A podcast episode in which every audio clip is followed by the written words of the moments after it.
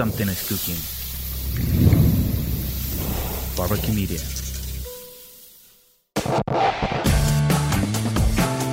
Hey, soy Ben Kay y esto es Trae Servietas. Durante años, mi trabajo fue perseguir la nota política, a veces de manera humorística y otras tantas un poco más serio. Ahora tengo la oportunidad de conversar con gente extraordinaria, de entrada muy diferente a mí, pero con toda la intención de ser sinceros frente a los micrófonos. Así que bienvenidos a este podcast y Trae Servietas, porque el resto lo ponemos nosotros.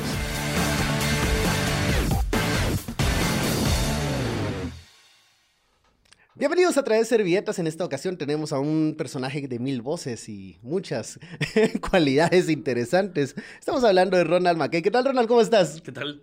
¿Sabes que no me he dado cuenta que habían cámaras grabando? Sí, te están grabando, así que tened cuidado. Ah, qué de huevo. Bueno, no me voy a estar sacando los mocos entonces. Sí, por favor, no te vas a estar rascando ahí la, la panza y otros lugares. Ah.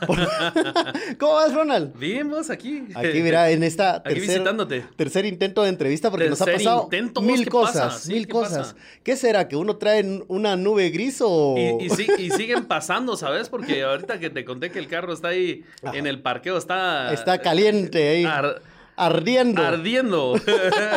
Contexto, ya con Ronald hemos eh, tenido este tipo de entrevistas, pero pasa una cosa o pasa otra y no se ha podido concluir. bueno, pero así la tercera la vencida, dice. Esta vez, sí, esta vez sí o sí, Sí. sale. Sí. ¿Crees en la mala suerte, Ronald? No, ¿Qué, qué será eso? O, Yo- me entrego o tenés al- algunas supersticiones ahí de No. meter un poco de sal No, detrás del hombro. te- tengo problemas con algunas cosas. A ver. Como por ejemplo, ahorita yo no me quise sentar de ese lado porque no me gusta tener la puerta a la espalda. Ajá. Eh, eso lo Eso saben. es una- Mis compañeros de la radio. De la saben. radio también lo sabe. Otra cosa, no me gusta que desarmen algo enfrente mío porque me pone ansioso. Ujú. Me- ¿Qué hacías con los legos me cuando eras pequeño? Los legos son otra cosa, Ajá. porque pues tengo una juguetería y sé qué es eso y que puedo armar algo, pues, pero, pero ponete...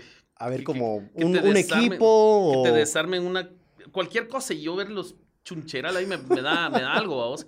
Pero no supersticiones ni... No, no, Pero nada. no son manías, son solo cosas que te sacan un poco de... Son solo cosas que tal vez la gente piensa que son, son raras. Mira, pues en arquitectura, las... em, Los espacios, los... Lo, lo- ¿Cómo se llaman? Las puertas nunca las ponen enfrente del, Ujú. del inodoro, solo que sea un stool en algún lado, así que siempre te la ponen como que al ladito, vamos, Sí. para que no tengas aquel pensamiento de que te van a abrir la puerta en cualquier momento. Y te van a ver así... Correcto. todo- en todo tu esplendor. Correcto, siempre va el inodoro así como de ladito. De ladito, ajá. Eso, correcto. Bueno, Ronald, y hemos platicado muchas veces con vos, ya sos una persona muy conocida en medios, en redes. eh, a veces se te ha salido de las manos el control de tus 16 redes. 16 añitos. Demasiadas, Fíjate- fíjate- demasiados seguidores. Fíjate que a mí no es la gente la que, la que viene y refleja todas sus, um, todos sus resentimientos, su- sus enojos. La gente así en, en- en redes es así, vamos. Por ejemplo, ayer publicaba yo que mi mujer se había metido a una cuestión ahí de, de, de como con un 999, ¿no? Y Ajá. se- Y se había perdido, o se había quedado ahí, yo estaba esperando afuera. Como Y no salía, hora. y no salía. Bueno, es que los 9.99 son como el triángulo de las Bermudas. A No se pierde A ahí. ella le encanta ir a Ajá. comprar y todo el rollo. Está bueno, está bueno. Pero la espera es así como. No, si uno va por la comida del gato y salís Ya- como con 10 cosas. Ya me fregué y si me meto yo, peor. Pero alguien en el momento escribe ahí en, eh, en- en el Twitter, contesta. Y por eso es que ustedes, como mujeres, no tienen que ser mantenidas y tienen que ganar su dinero para que no les estén echando en cara. que no-". Yo dije, Cal calmada, señora, le pongo yo, calmada, si no va por ahí, todo lo que yo poseo es de mi mujer y de mis hijos, a mí no me importa, no tengo apego, a mí lo que me, me, me, medio me mosquea la, la espera, ¿va? Pero Ajá. si es feliz, yo soy feliz, vamos. Solo estaba comentando, por favor. No venga y me refleje eso que usted defiende. O eso que la, que la. La, la gente se toma muy literal los posts y las publicaciones. Ya nada puede publicar uno. Ya nada. nada. Bueno, sí, entre más grande es tu cuenta eh, y, tu, y tu cuenta de seguidores, más eh, delicado es el tema, porque llegas a más personas. La, cu- la cuestión no es, todas las la personas cuestión piensan, es igual- porque, hay piensan gente, igual. Porque hay gente que nunca te ha seguido, Ajá. te comenta y te alega. Digo, pues, si de todos modos no me sigue, entonces, ¿qué está haciendo aquí? Si le molesta, ahí está fácil el botón de, El un follow. de mute. No, no, solo porque si ni siquiera te siguen, pues nada más se pone mute y te ahorras. Mira, es un mundo maravilloso.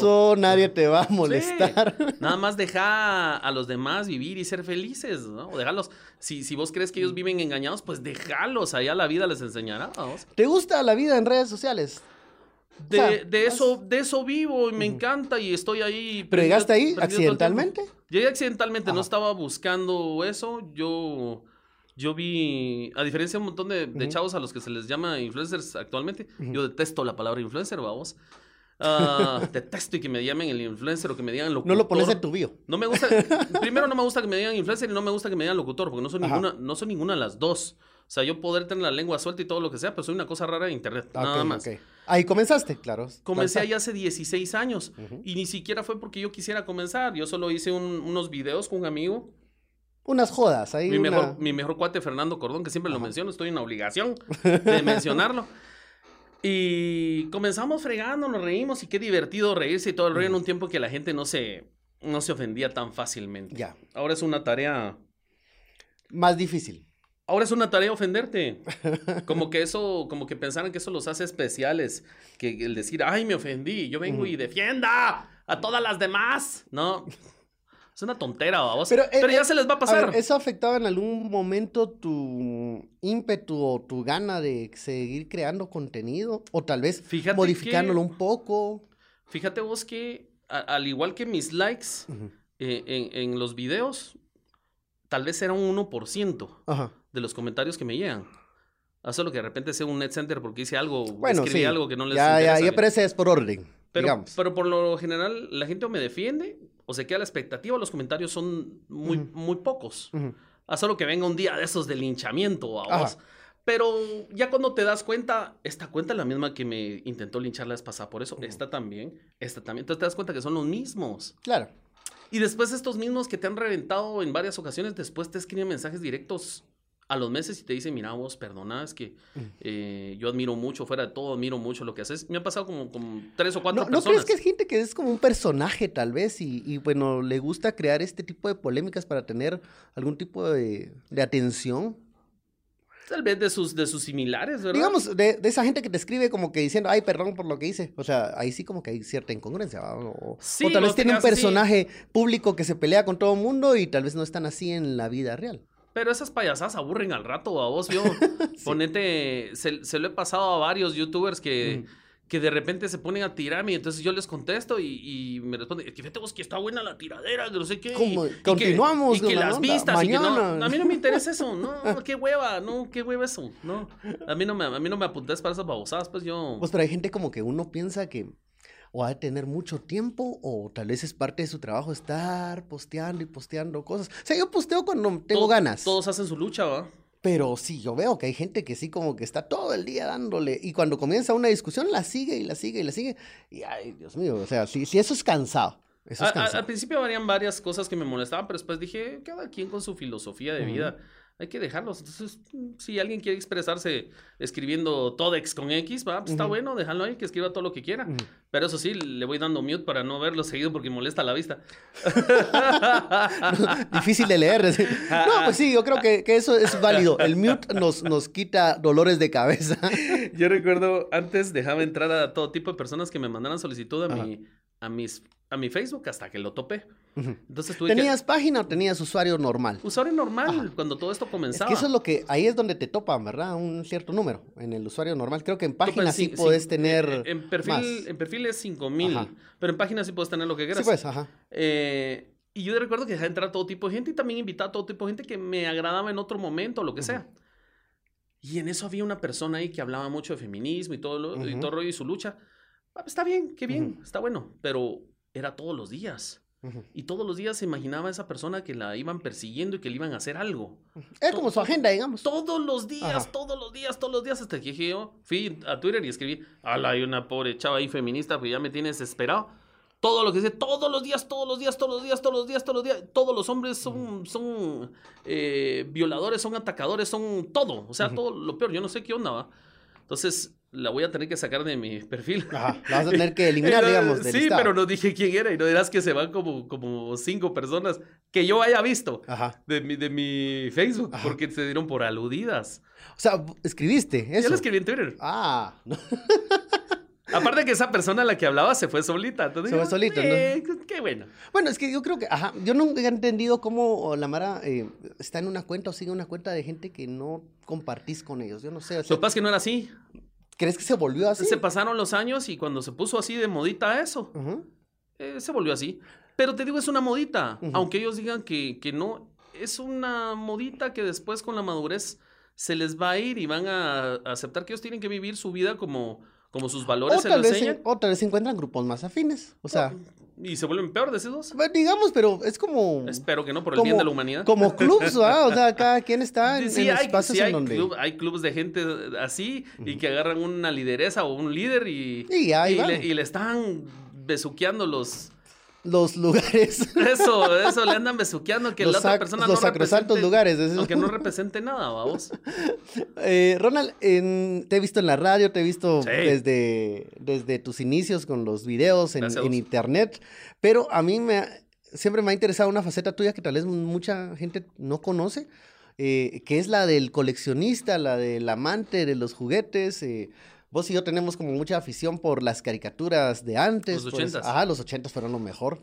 Discúlpenme, yo sé que hay muchas caricaturas incluso que están en Netflix ahorita que son muy buenas, pero no mm, tienen, bueno, tal vez por el hecho que uno creció en esa época, ¿verdad? yo soy un juguetero, eso es lo que digo siempre. Ajá.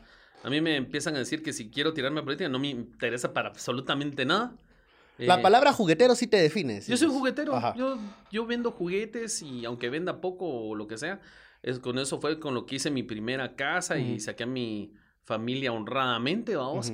Sé más de juguetes que de cualquier otra cosa. ujú. Aunque mucha gente no lo considere la gran cosa. Y es- tengo mi, mi local en Metamercado desde hace 21 años. 21 años de... Recientemente quiero acoplar mi contenido en YouTube a lo que yo hago en el local, que siempre, por ejemplo, ahora hago una cosa que se llama búsqueda scavenger, que lo grabo en mercados aquí de Guatemala, yéndome a meter a pacas y encontrando tesoros. Esos tesoros escondidos ya ahí. llevo 90 episodios de la búsqueda de scavenger, le, le he colocado a lo que uno encuentra, le encuentro esto es mi loot. Y Ajá. yo me encuentro los niños a veces en los mercados y me dicen, mira, yo llevo mi loot, McKay. Ajá. Y es gente que ha estado viendo el, el nuevo contenido. No se parece en absolutamente nada a lo que yo solía hacer.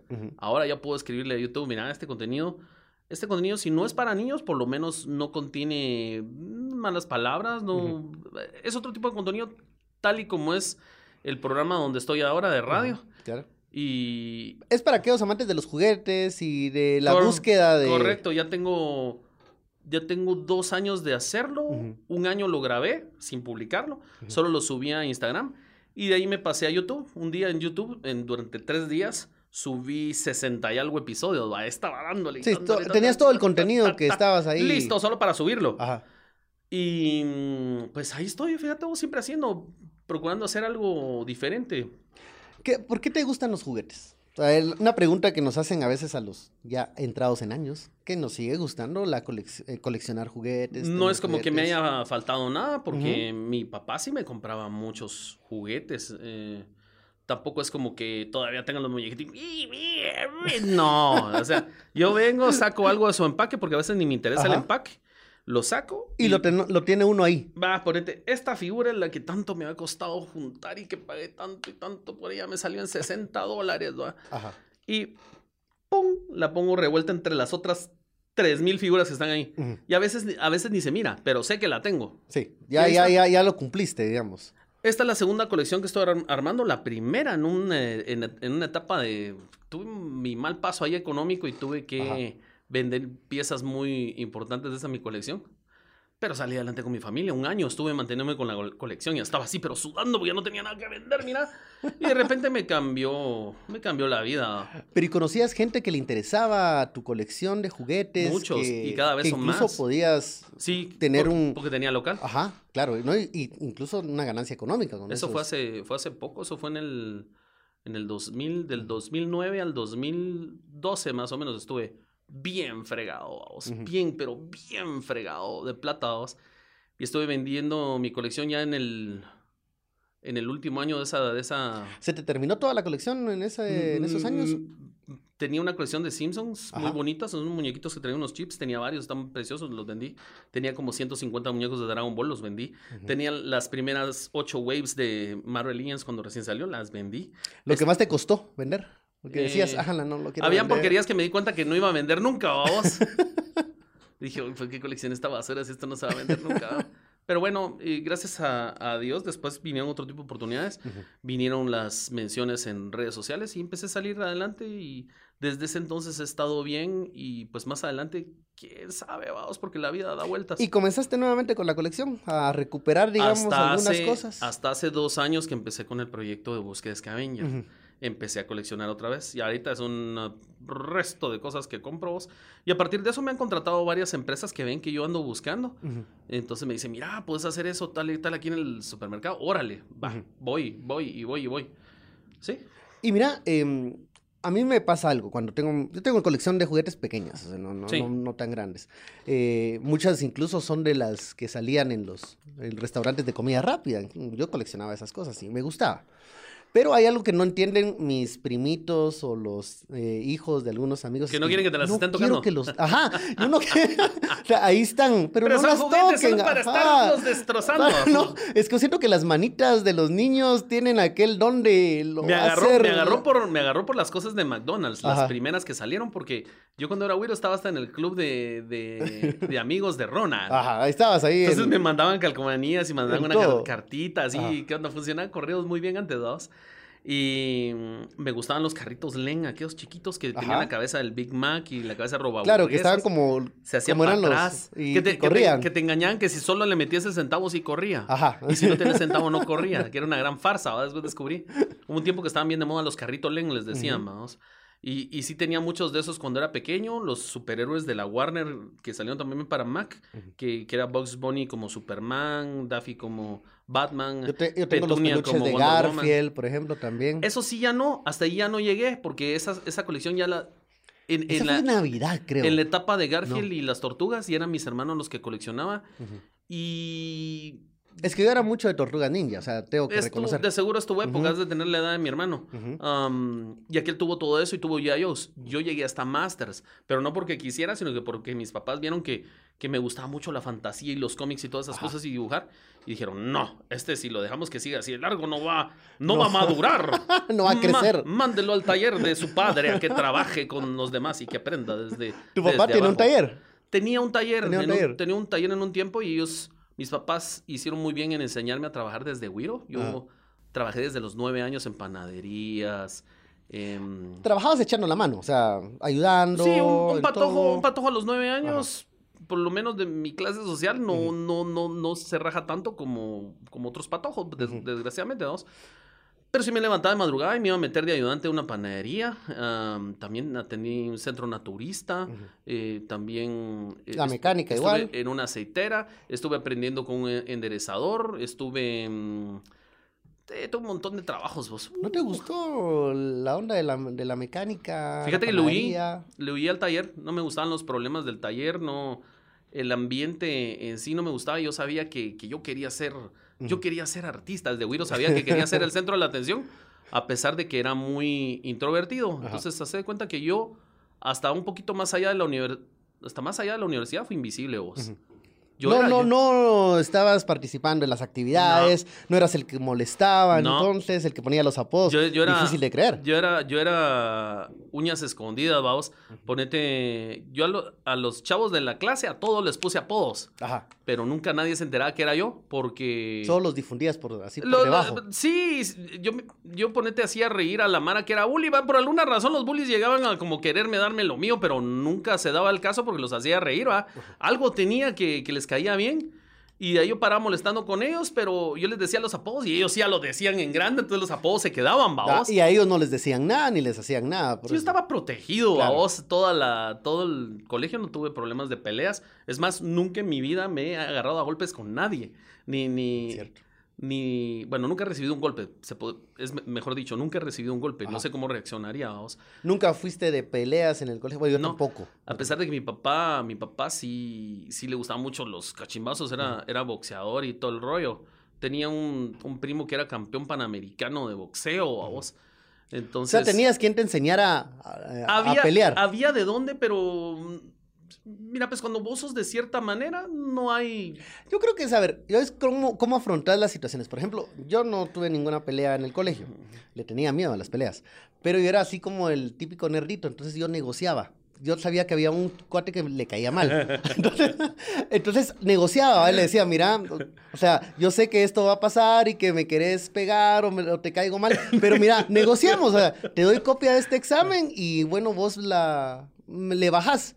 Lo hacíamos, le ayudaba con el examen y salíamos. O sea, yo negocié, igual con los, con los populares, decís vos, o los que molestaban, yo negociaba. Sí, ciertas ayudas en algunos, algunos deberes y protección y nunca me Me, molestaron. co- me nunca costó, nada. me costó hacerme el quite, fíjate. eh, con, Tal vez vos lo hacías con el humor, en, en con los apodos y con Correcto, eso. me costó hacerme el quite, pero después con risas se pasó el asunto. ¿va? Yo, a mí no me gustan los líos, yo solo opino. Hay gente que ama los líos, hay gente que le gustan los Hay golpes gente- y las peleas. Hay gente liguera. O yo no, yo a mí me gusta vivir en paz, me gusta estar solo, me gusta dedicarme a lo mío, me gusta comunicar, pero no, pero no tanto, no me gustan, no me gustan los amontonamientos ni las. Ni el, el cuerpo, cuerpo con cuerpo a no, hay cuerpo. varias cosas que no me gustan. Yo soy muy solitario. ¿Y cuándo te volvés extrovertido? Porque entonces esa personalidad sale Fue en qué hasta, años. ay Dios, eso fue hasta el 2006. Si me desconocieron todos, cuando mi abuelo paterno, mi, ab- mi abuelo materno se enteró de que yo estaba en una estación de radio, me decía, se quedó, ¿Y, y vos? Tú estás en una estación de radio, me. Sí. ¿Y tú. qué haces ahí? Tú estás en una estación de radio. Sí, sí, sí, usted de radio. y, y- Y se lo se reía. ¿Por qué? ¿Qué haces? bueno, por ejemplo, a mí quienes estudiaron conmigo en primaria no entienden cómo terminé trabajando en televisión en algún momento, porque el, el patojo de la primaria no es lo que... Somos los más raros los que paramos haciendo esto. Ajá, sí, ¿no? Yo- los inadaptados. Somos un que- montón de freaks. Ajá, los inadaptados que encontraron dónde encajar en un lugar donde hay más inadaptados. O sea, la verdad, yo me he topado cada disfuncional acá y son mis mejores yo, y yo mejores empecé amigas. ta- yo calculo que empecé tarde, no sé, empecé en el 2006, ya tenía 31 años.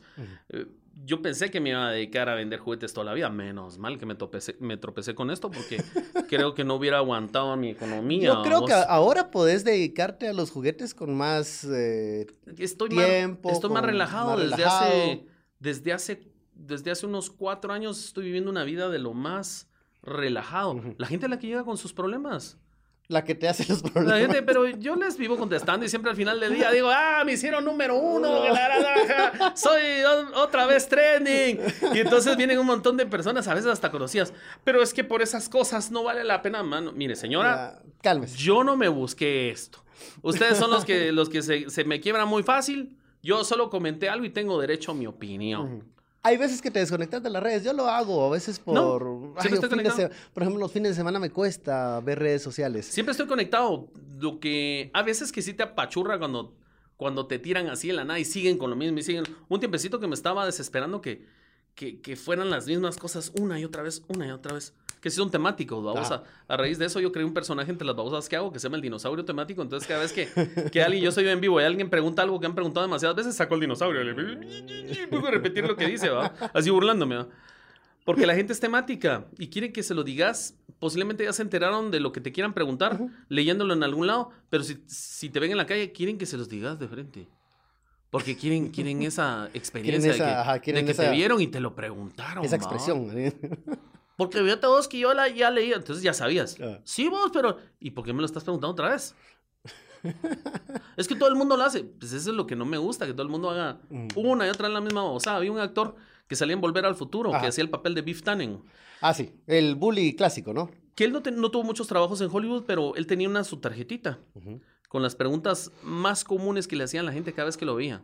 Las mismas preguntas. Las mismas. Entonces, todo el se- tiempo. Se lo topan en la calle y querían y tenían la oportunidad de hablar de él, con él, saca la tarjetita y le entregaba. Esa pregunta de seguro estaba en la tarjeta. Eh, eh, dice, ¿sos amigo de Michael J. Fox? No, solo trabajé con él en Volver al Futuro. futuro Después más. nunca más lo vi, ni siquiera platicamos. ¿Será porque te encasilla la gente o la gente... Bueno, nosotros, creo, a Son, veces embele- te- son embelequeros. son- tendemos a encasillar y creemos que una persona solo puede hablar de esto o solo puede hacer Son esto. embelequeros. ¿Dónde te pueden preguntar del, miramos cómo está el clima? O, Ah, ¿Te "Mira, gusta hacer algún ¿Y deporte? qué andas o haciendo por aquí? Ah, qué virgo. ¿Qué estás haciendo ahora? Ah, ¿Haces manualidades o algo? ¿Te gusta la música? No, lo que uno se va enterando después, ¿no? Cuando ya sacas de, sacas de esa casilla a la gente y ya, más allá de ser locutor, periodista, por ejemplo, hay gente que... que Yo, yo un montón de cosas que la gente no... Que no sabe de vos, sabe. ajá. Mm, escribo, me gusta escribir, escribo bastante y tengo un- mi blog ahí donde tengo prácticamente dos libros sin, sin publicar, vamos. Estábamos hablando de, de relatos incluso, ¿verdad? Correcto, tengo ahí. unos relatos de miedo que se llama eh, En mis calles.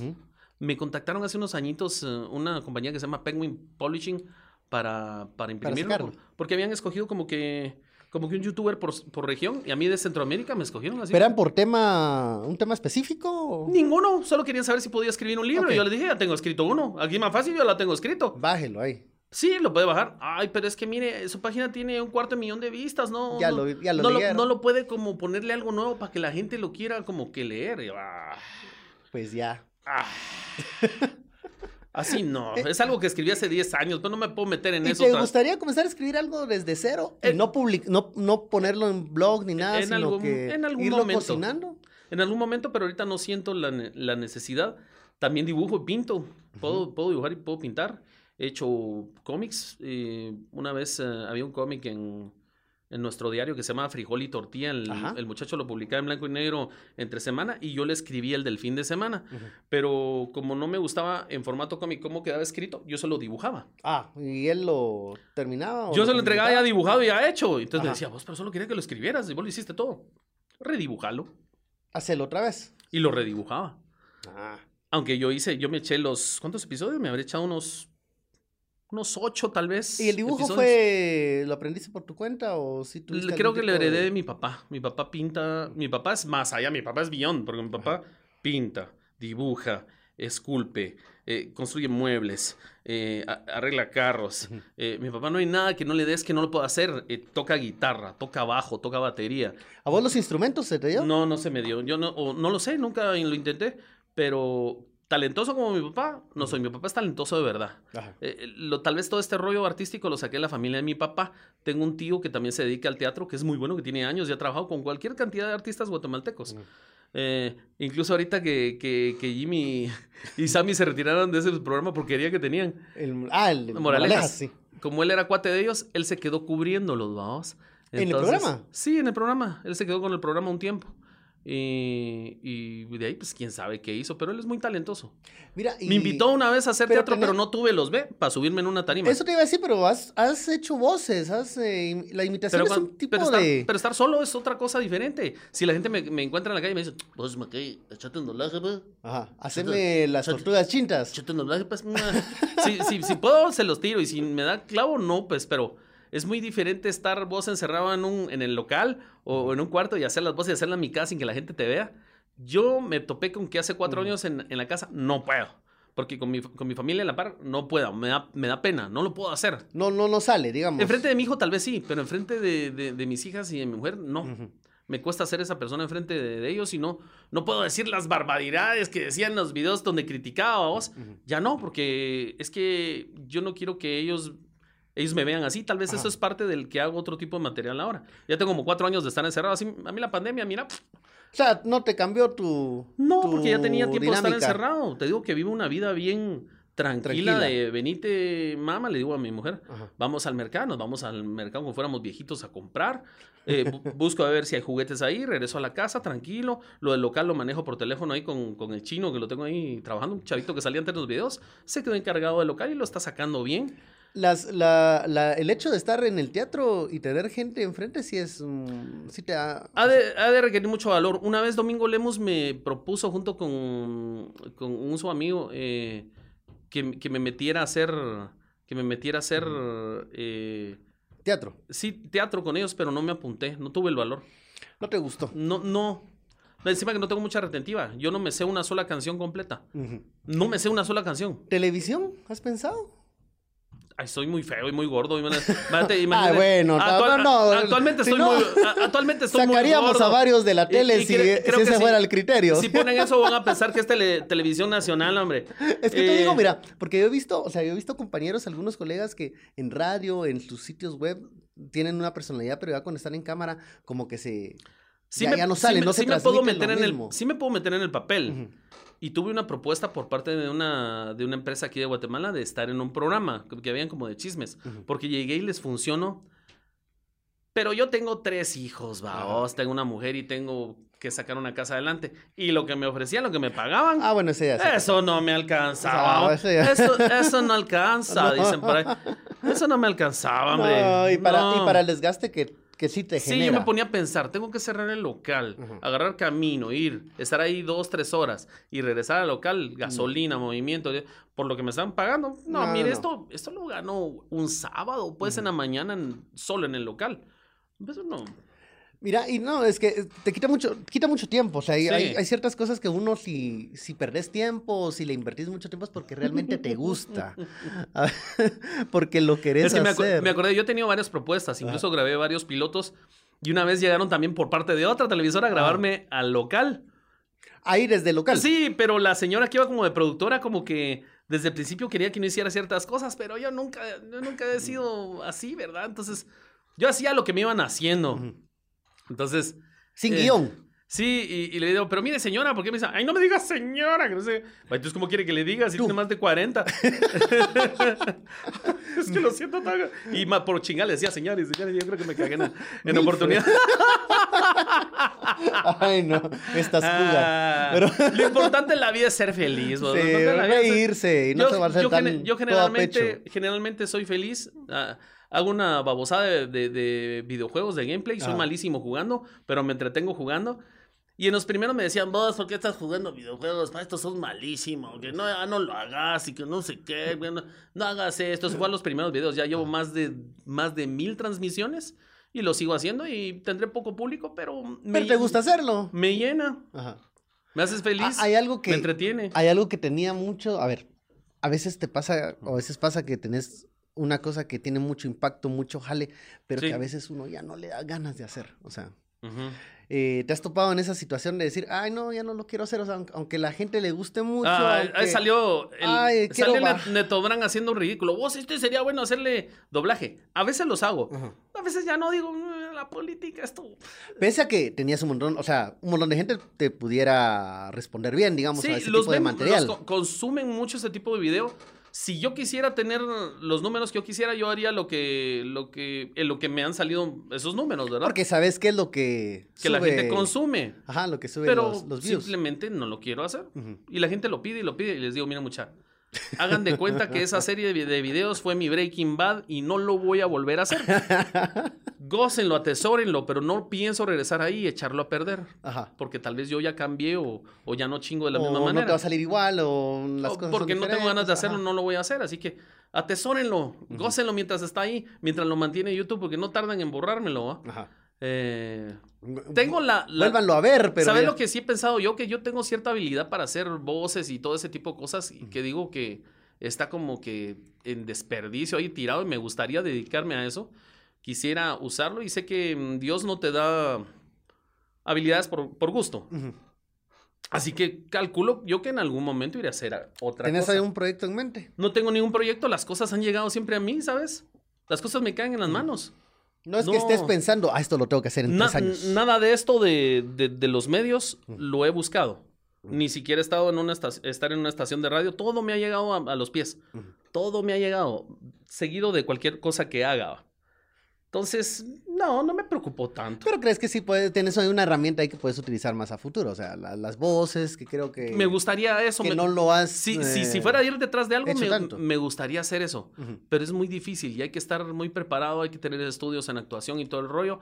Sé que puedo hacerlo, lo, lo he- lo he hecho en frente de directores profesionales y, y me han alabado lo que hago. Has hecho Algunos no, doblajes, ¿no? Has hecho de películas. Prof- profesional sí, Ajá. hice, hice un doblaje de una lica que se llama Emoji, que Sí. como quisiera hacer otra película para que no me pregunten por los mismos personajes.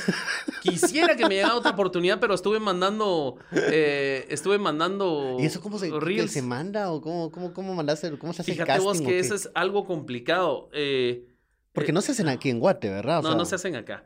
A alguien le necesitaban llenar una película que tenía muchos personajes con talento latinoamericano. Y, y alguien comentó que había una persona por aquí en Centroamérica que hacía voces. Entonces fue así como, probémoslo, Ujú. contactémoslo, si tiene seguidores. Ah, tiene seguidores en redes, va, miremos qué. Me contactaron y me preguntaron que si podía hacer voces. Sí, yo hago una cosa que se llama el buen chapín y tal y tal. Probemos, va, está bueno. Y Después contrataron estudio y lo saqué y súper genial. Pero lo graba, o sea, lo doblaste, lo grabaste Se iba, a acá. do- se iba a doblar en México, Ajá, pero por cuestiones de tiempo, después se contrató un estudio acá. acá. Entonces lo hice... Y solo leías tus líneas. Sí, me llegué a un estudio así bien fumado. Habían tres pantallas con tres personas en diferentes lugares del mundo, uno en Florida, otro en California y uno en México. Ujú. Y me mandaron el libreto, vi la película completa antes de verlo para entender los personajes. Y después fue sencillo, yo solo iba a hacer un personaje y como me puse a hacerles voces como loco. Mira, gracias a Dios falló el Skype. Falló- o, o- o falló una... Están mandando un material y falló. Ajá. Y en lo que estamos esperando, yo me puse a hacerles voces y me dijo, mira, podríamos hacer- podrías hacerme una intención de tal y tal. Ajá, Sí, para tal personaje. Dale, órale. Y se las hacía. Hagámoslas, grabémoslas. Grabé ocho y de esas ocho se quedaron seis.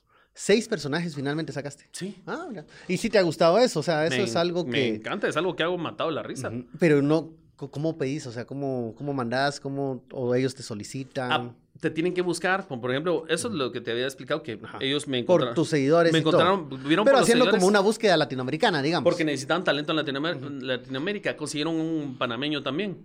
Ah, así en Centroamérica solo fue eso, aunque los panameños no se consideran centroamericanos, pues, pero eh, aquí solo fue ese panameño y, y- y yo. Y, bueno, tenés familia Ya y todo. después intenté mandar yo Tu- reels, intenté mandar propuestas. propuestas y no. Es que es- es- son ellos los que te tienen que buscar. Eso te iba a decir, porque a veces el mercado se concentra muchas veces en México o tal vez En México y es repeleado y los Ajá. mexicanos son celosísimos. Y, celosísimos. y eso te iba a preguntar, pues, el- el- la posibilidad de, de trasladarte a México, ¿lo tuviste en algún momento? No lo haría porque comencé con esto ya casado. Y yo tengo mi familia, familia. tengo mis raíces acá y para eso es más importante. Y además los doblajes, los doblajes no pagan mucho, es algo que haría solo por chingar porque me, porque me gusta. Yo me puedo mantener de otras cosas por el momento. Ajá. Eh, y eso lo haría nada más porque para, para llenarme, tal como escribir un libro. Quisiera hacerlo en algún momento, pero creo que ahorita Pero no. no lo subas entonces, no lo subas al blog. Es que me gusta que la gente lea. Te juro que había un montón de si personas. tenés material, te gusta que la gente lo, Había un montón de lo, lo personas lea que y- les- y, te dé una retroalimentación. que decían que era gente que se dedica a eso, Ajá. me decía que era una manera diferente de escribir que tenía yo, que me metía mucho y que, y que detallaba situaciones y que ellos viajaban, ellos podían ver casi la escena. Y... Pero si es un sueño tuyo tener un libro entre tus manos, que Cor- diga, correcto. escrito por Ronald McKay. Pero en ese entonces tenía otro, supongo que hace 10 años que hice eso, que, que ese libro que está escribiendo, yo tenía otro, otro corazón o... Estaba metido en otra cosa, entonces me costaría, actualmente, el, el yo de ahorita me costaría meterme en ese papel otra vez y reescribirlo. En todo caso, mejor hago uno nuevo. No, comenzar de cero, ajá. Sí, hago uno nuevo. ¿En qué has cambiado en 10 años, 16 años? Mm, ya no soy introvertido, ya no soy tan Ajá. tímido. O sea, sí, sí lo soy, pues, pero no lo soy. O sea, ya me meto en un personaje y salgo. Puedes ser ah, esa persona pública y Hay cosas con las que puedo lidiar. Privada. Todavía me tiembla la voz cuando me enfrento con cosas que digo, wow, ¿qué es esto? ah?" pero, pero salgo adelante. Sí, sí, salgo adelante. Pues soy básicamente lo mismo. Soy Uno no cambia, decís vos. Fíjate que hay cosas que procuras Mantener. eh, mantener y hay cosas que decís, no, no, esto no está bien que lo haga, esto de esta manera no está bien que me comporte o lo que sea. Sí, porque uno se equivoca, uno comete, Correcto, comete correcto. errores y uno Correcto. va aprendiendo. Mira, por eso yo a veces no me tomo la vida tan en serio porque si no te afligís demasiado. O sea, yo, Sí. yo a veces me, me Yo soy feliz, vos, yo- aíslo Yo le digo en mi, yo le digo a mi mamá, mamita, yo en cualquier momento me puedo morir, me puede pasar cualquier cosa que yo lo que he vivido, yo no me imaginé que iba a vivir esto, yo no, yo no, nunca me hubiera imaginado que una persona tan escondida, pues yo ni salía a la calle, pues no me daba, me daban miedo, los patojos alrededor de la casa, mira, pues la casa donde yo vivía, la casa más de a huevo de toda la Eh, zona. ¿En qué zona vivís? En la zona ¿O 8, vivías? en la zona 8, pero la casa parecía fuera del lugar porque la, cosa era- la casa era lujosa. Y yo vivía ahí, a pesar de que, bueno, yo vivía ahí con mi abuela. No me gustaba ni salir porque los Toda tu infancia. Sí, porque si salía los patojos me cachimbeaban porque miran al patojo que creían que tenía pisto, pero la que tenía pisto tal vez era mi abuela. ¿ah? La casa donde vivía con mi mamá era más chiquita, Ajá. pero era la casa más de a huevo, entonces de, de por lo menos de esa área. Y entonces no salía porque los patojos me, me daban miedo. sí, me, me daban miedo. Yo decía, esto me van a cachimbear. Prefería estar encerrado y leyendo libros de cualquier pendejada que me topara dentro de la casa porque había una biblioteca grande. ¿ah? O sea, no fuiste patojo de chamuscas en, en el barrio ni nada. Muy Ya, des- poco. ya después con mi grupo de amiguitos sí. Ya, o sea, sí, sí viví eso, pero sí tuve mis tiempos que era muy retraído y todo el rollo. Eh, yo novia tuve hasta los. Casi rascando los 20, vamos. No, toda la adolescencia. Yo no dije malas palabras hasta que llegué a la universidad. Ah, bueno, Y, eso, y las eso suele pasar. Y las, primera vez que, las primeras veces que lo hice sentía que estaba actuando, sentía que, Que no te que sabes- decía algo que no quería decir o que no me salía bien decirlo. ¿ah?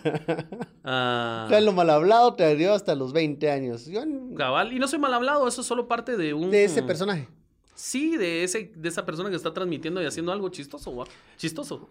Ah, Yo digo que el internet es lo que lo cambió a uno, fíjate, porque por ejemplo yo también era bastante retraído, pero Ujú. eh, cuando ya tenías conexión de internet en tu cuarto, en tu casa, ya tenías la capacidad de poder hablar, para mí era muy novedoso los chats, por ejemplo, cuando comenzó toda esa onda. Ya podías hablar con un El de Messenger, gente, el el Messenger. O sea, Sí, yo, el el, Messenger, el te- hi-fi, te ¿verdad? Todas esas reconectaba, con, cosas. te reconectaba con un montón de personas. Ajá. Me- Entonces tenías el chance de poder ser extrovertido manteniendo tu- tus cuatro paredes. Eso. Y, y Ahí ahí, está. podía ser uno más confiado, ¿va? podía ser más, ay, me pela, nadie me está viendo. Cuando ahí te miraba más gente. Eso tal vez es lo que uno no entendía. Siento bien, siento bien raro cuando, cuando salgo. Mira, pues antes cuando salía y la gente me, se me quedaba viendo, yo saludaba. Ahora no saludo, ahora solo espero que me saluden primero, porque la gente a veces te está Solo viendo. te miran, ¿verdad? Te está viendo Ajá, y, y, y como ¿saben feo. qué? Y cuando lo saludas te voltean la cara. Y eso es feo, eso es feo. Al principio era horrible, ¿va? Entonces dije, oh, ya no lo vas a chinguen a su madre todos, ¿va? Entonces no. no Mejor voy es que me saluden, Mejor que me saluden, si quieren. Yo no voy a andar como que soy la reina del pueblo. La, la, la. Adiós. No, a ni salgo, ni apenas si salgo. Y mi lugar favorito para estar donde nadie me voltea a ver es en el mercado, vamos. Ahí voy, estoy a mis anchas ahí Los, caminando. los mejores mercados para conseguir juguetes según vos, tu experiencia. El mejor y envidiado hasta por los centroamericanos y mexicanos, Ajá. cuando no tienen nada parecido, el mercado del guarda. El Y- guarda. Y, eso no lo sabe el guatemalteco, pero tiene una joya ahí donde, donde hay pacas en todos lados y los mexicanos no tienen un mercado así. Por, muy grandes que sean sus tianguis o lo que sea, Ajá. no hay mercado como el mercado del guarda. Pero, ¿qué lo hace especial vos? ¿Qué, ¿Cuáles todo, las, las montón- pacas? un montón ¿Qué- de qué ventas de estilo? paca, un montón ¿Qué de cosas ventas. puedes encontrar en una paca? De todo, ¿qué crees que andas buscando? ¿Qué necesitas para ser un buen buscador de, de cosas interesantes en las pacas? Mm, tener- Paciencia. Tener conocimiento, tener conocimiento de precios, de, de lo que andas buscando. Saber qué es lo que quieres encontrar. Correcto. Ay, no, pero sí es difícil. O sea, yo incluso me en- Yo me he perdido en las pacas de ropa. O sea, la verdad me cuesta. Y si quiero ir a buscar juguetes Esa, guarda, esa, esa megapaca vino y cambió el concepto por completo acá. Ah, sí, ya es ¿Sabes, sabes, sabes que están haciendo el, el- el salto a México? Porque para allá. Sí, porque saben que México no tiene ese tipo de cosas. Eh, pues, el concepto es lo que, lo, cambi- lo que cambiaron. Correcto, el, el concepto es guatemalteco, entonces están saltando allá y saltaron a Honduras. Ujú. Y en Honduras está pasando lo mismo que pasó con Campero, que en El Salvador, que los salvadoreños pensaban que Campero había nacido en El Salvador. Ajá. Y los hondureños ahora piensan que la megapaca nació ahí Nació en Honduras. Honduras. Mira, tiene, tiene una buena, una- un buen marketing. Pero a lo, Correcto. a lo que vamos es, por ejemplo, lo que, esas tiendas lo que hicieron fue que desmenuzaron todo y te lo reorganizaron para que la gente que es un Y te lo vendieron más caro. Ah, sí, claro, porque ese es el servicio. Y para que la gente que no tiene tanta paciencia no tiene tanto buen ojo pueda encontrarlo más fácilmente. Me imagino que los juguetes que vos, que vos encontrás están en las bolsas. O sea, Sí, no están así. Están en, están en costales y, es- Ajá. y están en piscinas de juguetes. Y Eh, y ese es, ese es el, esa es la te paciencia y el a ojo. ellos. A mí me encanta. Mi abuelo paterno, mi tío, el de teatro, y mi papá me llevaban al mercado al guarda cuando a veces solo vendían. Vendían eh, como que babosadas que sacaban del relleno sani- sanitario, babos. O. Porque, porque antes ni siquiera habían pacas. Yo, yo creo que. La verdad que ahora que me pongo a pensar, digo, ¿de dónde chingados salían las cosas? Sí, ¿dónde- ¿de dónde venían? ¿De dónde chingados venían las cosas si no existían las pacas? Ah, Las pacas así Pues, eh, americanas y todas las famosas, las clásicas. Yo creo que sí, deben haber existido, pero, pero no eran tan... No eran tan eran famosas tan famosas. tan... eh, Porque, Mencionadas. Porque en Estados Unidos han existido desde, Desde siempre. siempre. Entonces, los, los Las ventas de garage Los son- metados thrift stores, Ajá, ¿va? son, son pacas, o sea, lo que la gente hacía de deshacerse de las cosas que ya no usaba para ver si a alguien más le servía, era una paca. Por- o sea, no Yo- tenían yo- el nombre, pero es eso. Yo en una reunión en, en California, que he estado Ajá. viajando a California seguido, me mandan entrevistas y todo el rollo, eh, a, entrevistar gente que trabaja en películas. Mm. Comento en una reunión así como de youtubers que quería ir a meterme al Goodwill y Ajá. todos así se me quedan, Se me así. Así como, ¿y este qué? Porque- Porque en el Goodwill allá en Estados Unidos solo puros homeless se mantienen comprando. ¿va? Pero yo me Con su quería... carreta de supermercado. Yo quería la experiencia de irme a meter al Goodwill a, a, A buscar. A, buscar. Y sí encontré cosas muy buenas. Yo iba, yo iba a buscar re- revistillas. Dije, voy a ir a buscar revistillas sueltas. Encontré cajas y cajas y cajas y cajas de revistas, dos. Y yo no sabía qué hacer. Estaba, pero me había vuelto loco. Pero ya el tiempo es así, ¿eh? Ajá.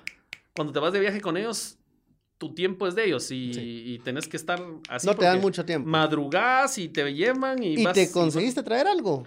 ¿Cómo cuánto? Sí, me traje muchas cosas. Una maleta Y, extra. de- de- y dejé, am- y dejé amigos allá. Tengo a, a Betty Juárez, tengo a Luis Kesser, eh, tengo a, a Alex García Mencos. Buenos, buenos amigos que tengo. Que tengo en California. Sí, en California. Y allá también es una buena plataforma, ¿eh? Nunca tenés, de- tenés que descartarla.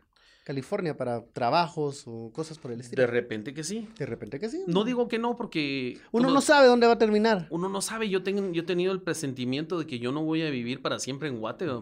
Me encanta, adoro Guatemala y quisiera estar Pero aquí. sabes que vas a conocer otras. Pero siento que como que voy a estar en otro lado. Siento que voy a estar en otro lado. Bueno, uno nunca sabe dónde vas a estar. Yo no sabía que iba a estar haciendo, por ejemplo, un podcast hace un año. Correcto. Todo cambia demasiado.